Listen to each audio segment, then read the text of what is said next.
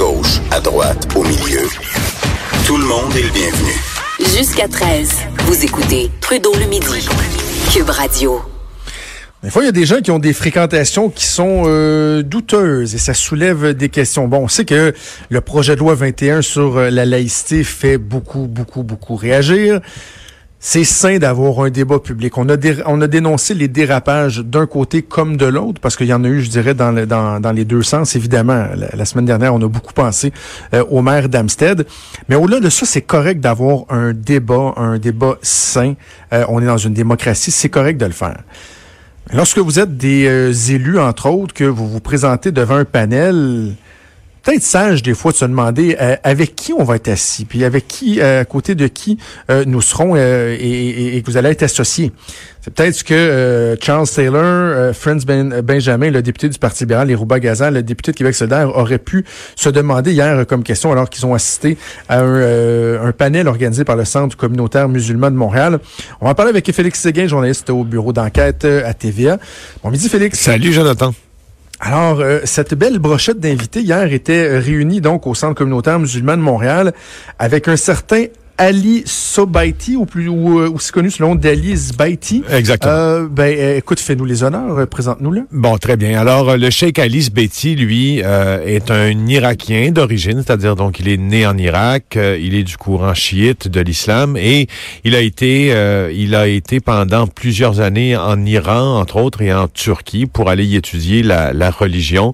Il est arrivé au Canada en 1987, a reçu sa citoyenneté canadienne en 1991 mais les choses ont commencé à se gâter pour lui, je vous dirais au tournant des années 2000, même avant les attentats euh, du 11 septembre 2001 au World Trade Center ainsi que ainsi qu'à Washington. Euh, il avait été interrogé euh, par les services canadiens de renseignement de sécurité pour différents aspects de sa de sa pratique. Et en 2009, Jonathan, là, il y a une enquête officielle de l'escouade intégrée de sécurité nationale. En clair, c'est la brigade antiterrorisme en Canada qui a, qui s'est intéressée à lui pendant de longues années. Euh, et, et, si bien qu'en 2014, son passeport lui a été révoqué. On affirmait entre autres que euh, Alice Betty, le chèque Alice Betty, faisait plusieurs voyages un peu partout dans le monde, mais surtout euh, au sud du Liban, qui est, qui est le fief évidemment de Hezbollah. Alors euh, lui affirmait que c'était pour aller y voir un oncle malade, et, etc., mais ça n'a pas convaincu les autorités canadiennes. Après ça, il y a eu une longue bataille judiciaire, en fait pas si longue que ça, ça a pris sept mois, une courte bataille, je devrais dire, judiciaire, qui lui a permis de ravoir son passeport.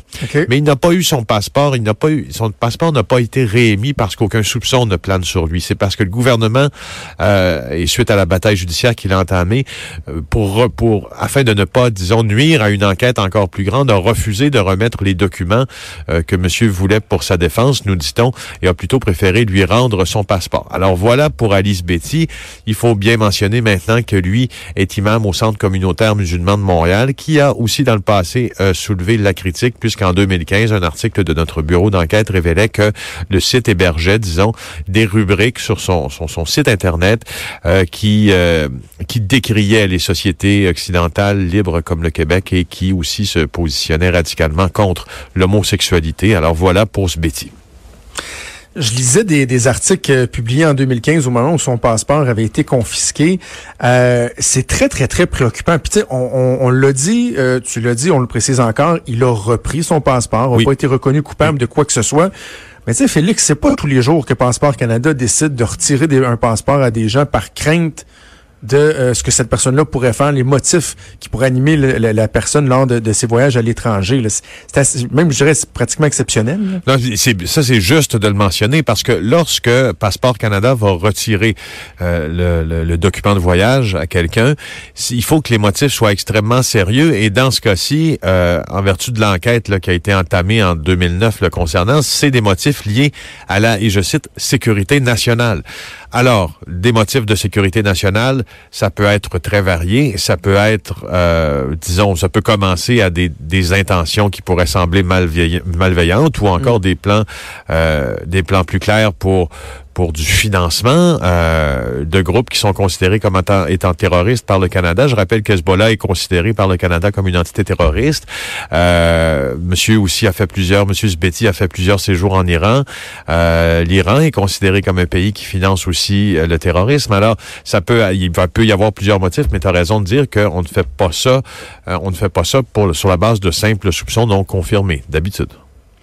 Et là, donc, lui participait hier à un, un panel organisé par le Centre communautaire musulman de Montréal. Bon, je le disais, Charles Seller était là, le député libéral Franz Benjamin, la députée solidaire Ruba Gazal. Euh, toi, tes collègues, vous vous êtes pointés là, vous avez posé des questions euh, aux gens qui participaient. Est-ce que ça causait un certain malaise? Est-ce que les gens se défendaient? Étaient-ils euh, à l'aise d'être aux côtés de M. Zbetti? Pas sûr qu'ils étaient si à l'aise que ça, mais d'abord, la question, c'est pas sûr qu'ils le savaient.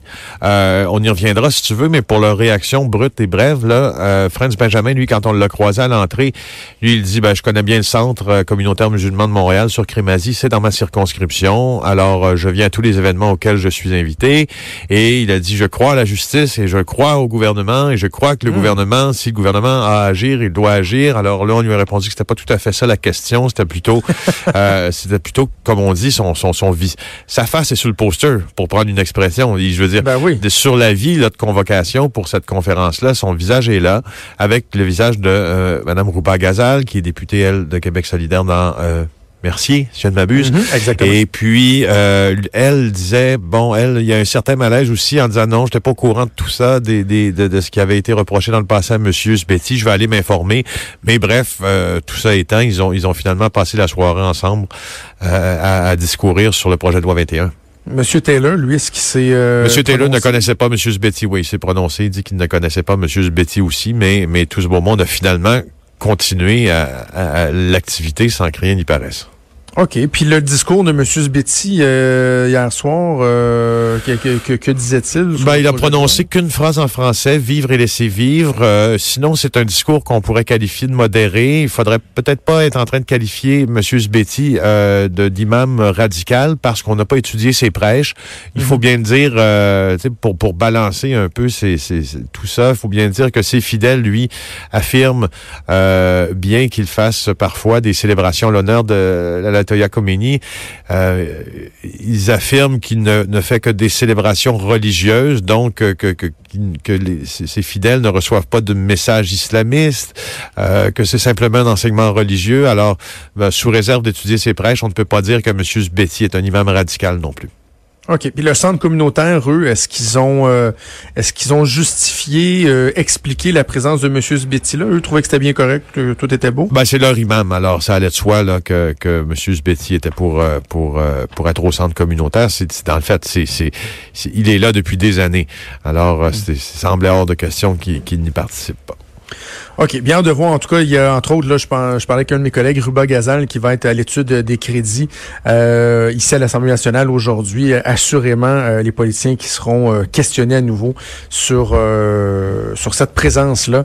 Peut-être rappeler aux politiciens que c'est toujours bon de savoir avec qui euh, vous allez être présent sur un stage, surtout lorsqu'on parle d'un dossier aussi sensible que le projet de loi 21. Un petit rappel qui est pas qui est pas inopportun. En tout cas, nous, Jonathan, quand on est invité sur des panels là, comme journaliste, on regarde avec qui on va y aller. Ben, dire. Il y, y, a un truc qui s'appelle Google. Oui, ah oui, c'est euh, j'ai fait le, magique, le, hein, ça? Oui, oui, monsieur Sbetti, là, je l'ai googlé, puis euh, hop, assez Ben rapidement, oui, là, on, quatrième on a de l'information pertinente. Mhm. Hey, Félix, je veux profiter de, de ta présence pour parler de Narcos PQ, puis je dois Ah, t'avouer que lorsqu'on a euh, lancé Cube Radio, euh, qu'on avait fait l'annonce à la fin de l'été, début de l'automne, déjà on annonçait certains balados, et juste le teaser de Narcos PQ m'avait vraiment, vraiment bien teasé, et depuis ce temps-là, ça arrive souvent que j'ai, je vais aller voir des balados s'il est sorti, ben voyons, pas encore sorti, ouais, pas encore sorti. Et là, c'est aujourd'hui Narcos Ah PQ, oui. c'est Ah disponible oui. sur euh, l'application Cube Radio. Ah, puis ça a été difficile, hein? ça a été un accouchement difficile pour la simple raison que dans Narcos PQ, euh, on, a interviewé beaucoup, beaucoup de gens qui proviennent du crime organisé, puis certains qui trempent encore là-dedans parce que on voulait, si tu veux, on n'est pas fou, hein. on sait que, on sait que le, le- bon, le monde des narcotrafiquants exerce une forme de fascination sur bien des gens. Évidemment. Ah oui. Puis, euh, puis on voulait profiter de cette occasion-là, nous, pour entrer dans la tête de ceux qui pratiquent le narcotrafic, puis de ceux qui le combattent. Mais on a eu accès à des gens, vous, vous allez tomber en votre, votre, votre chaise. Là. Alors, ça a été compliqué à faire parce que c'est des gens qui sont compliqués à interviewer. Euh, c'est des gens qui sont parfois insécures, parfois vaniteux. Exemple, euh, je peux te donner bon quelques exemples rapides. Aujourd'hui, on a vraiment un, un cook, comme on a un cuisinier de drogue de synthèse à la Breaking Bad. Euh, et puis là, il va nous parler de plein de trucs, notamment que quand il cuisine ces drogues de synthèse, qui sont les drogues les plus consommées au Canada, au Québec, je te le rappelle, euh, il fait ça juste six mois par année parce que parce que en fait, ça entre dans les pores de sa peau puis ça a des effets psychotropes importants euh, chez lui. Hein? Alors t'imagines, lui, il fait juste la produire, la drogue. Il la consomme pas. Alors, t'imagines? Donc, il y a ça. On a parlé, il y a un ancien motard qui est avec nous aussi dans cette série-là. Vous allez le découvrir. En plus, il- la manière dont il raconte ses histoires, c'est comme un film. Euh, évidemment, il y a des épisodes sur euh, les Risuto, mais il y a des épisodes aussi sur des gens qui ont été en contact direct avec El Chapo Guzman. Alors, Oh. tu sais, euh, euh, des épisodes sur euh, un épisode avec Raymond Boulanger, qui, qui était le pilote pour le cartel de Cali, puis le cartel de Medellín, de Pablo Escobar. Alors, on a fait tout ça, puis euh, si, si, euh, pose-moi donc la question à savoir si on les glorifie. Ça va m'aider. C'est quoi? C- C'était exactement la question que j'allais te poser parce que moi, tu sais, tu me dis ça, puis je me dis, ah, mon Dieu, c'est intéressant, j'ai hâte d'écouter ça. Puis là, je me dis, oh, mais est-ce que euh, quand tu euh, produis ça, quand tu effectues des entrevues, il y a cette crainte-là de dire, oh, est-ce que ça peut être perçu comme étant la glorification d'activités criminelles dans le Ben, la vérité, c'est que oui, il y a cette crainte-là, puis on l'a toujours en tête euh, de, de glorifier ou d'accorder une importance à des activités criminelles qui finalement sont extra- extrêmement dommageables euh, euh, pour la santé publique. C'est un problème de santé publique également, hein, la, la consommation de drogue. Alors, euh, oui, il y avait ce danger-là, nous, avec Brigitte Noël, parce que c'est avec euh, ma chum Brigitte, Brigitte Oui. Noël qu'on fait ça. faut que je le mentionne. Sans elle, il n'y aurait pas eu de balado, parce que moi, je suis occupé beaucoup des fois à gauche, à droite, un projet, un autre. Puis elle a vraiment tout mis ça en forme, je voulais la remercier. Euh, alors, qu'est-ce que j'allais dire? Oui, c'est ça. Donc, on a réussi à pas tomber dans ce piège-là parce que euh, on s'est rendu compte avec le temps que euh, les narcotrafiquants sont souvent très imbus d'eux-mêmes, sont très vaniteux et vivent une vie de mensonge. Donc, à chaque fois qu'ils vont nous dire quelque chose, on va toujours leur mettre en contexte, on va toujours avertir l'auditeur en disant attention là, attention là. La, la personne nous dit ça, là, mais comme prends pas tout pour du cash. tu sais. Alors, euh, je, je pense Ça arrive-tu, on- Félix, que tu confrontes, tu sais, de, le- de leur dire, es- es-tu conscient de ce que tu fais? Tu sais, ça, tue du monde, ça engendre la dépendance, des problèmes de santé publique. Ça se fait-tu, ça, demander à un narcotrafiquant oui, oui, ça se fait, fait? ça se fait, sauf que comme comme c'est des gens qui vivent un peu, euh, qui sont tellement habitués d'esquiver, si tu veux. Ouais. Exemple, j'ai posé la question de personne. Et là, il m'a dit, ouais, mais non, mais c'est parce qu'en même temps, ben, tu vois, moi, je joue le rôle que le gouvernement devrait jouer. Le gouvernement devrait légaliser toutes les drogues, tant qu'il les légalise pas toutes. Exemple, comme au Portugal, où ils sont décriminalisés, en fait. Ouais. Euh, ben, moi, je joue un rôle important. Je suis un, ma- écoute, il y en a un qui m'a dit, mon, je suis un maillon de la société.